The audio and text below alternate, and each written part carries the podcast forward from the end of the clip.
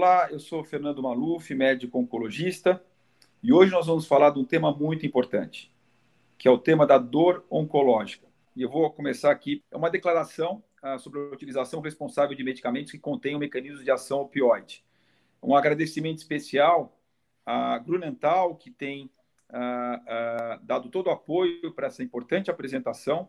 E é importante nessas considerações gerais, nessa declaração, falar que essas drogas, os opioides, são drogas muito úteis, mas são drogas que têm que ser usadas em casos selecionados, ah, bem monitoradas, em termos de qual paciente, em relação às suas comorbidades, idades, sintomas, e monitorado também em relação à avaliação clínica e avaliação laboratorial.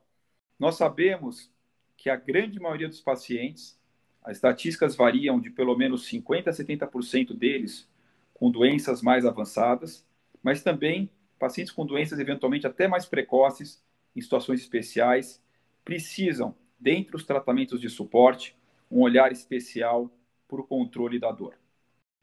Hoje em dia, na escolha de um remédio para dor, nós precisamos sempre ponderar várias variáveis: a idade do paciente, preferências pessoais, o seu cotidiano, a sua rotina, as suas comorbidades e também a sua aderência aos tratamentos.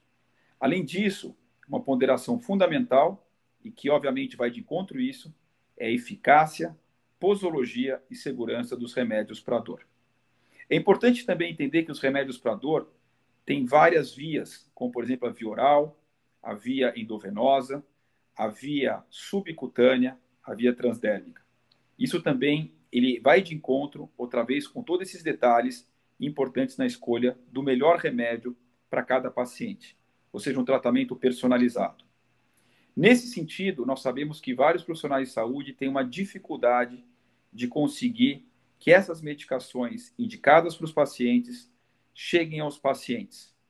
E essa dificuldade, na verdade, ela consegue ser transpassada. Como?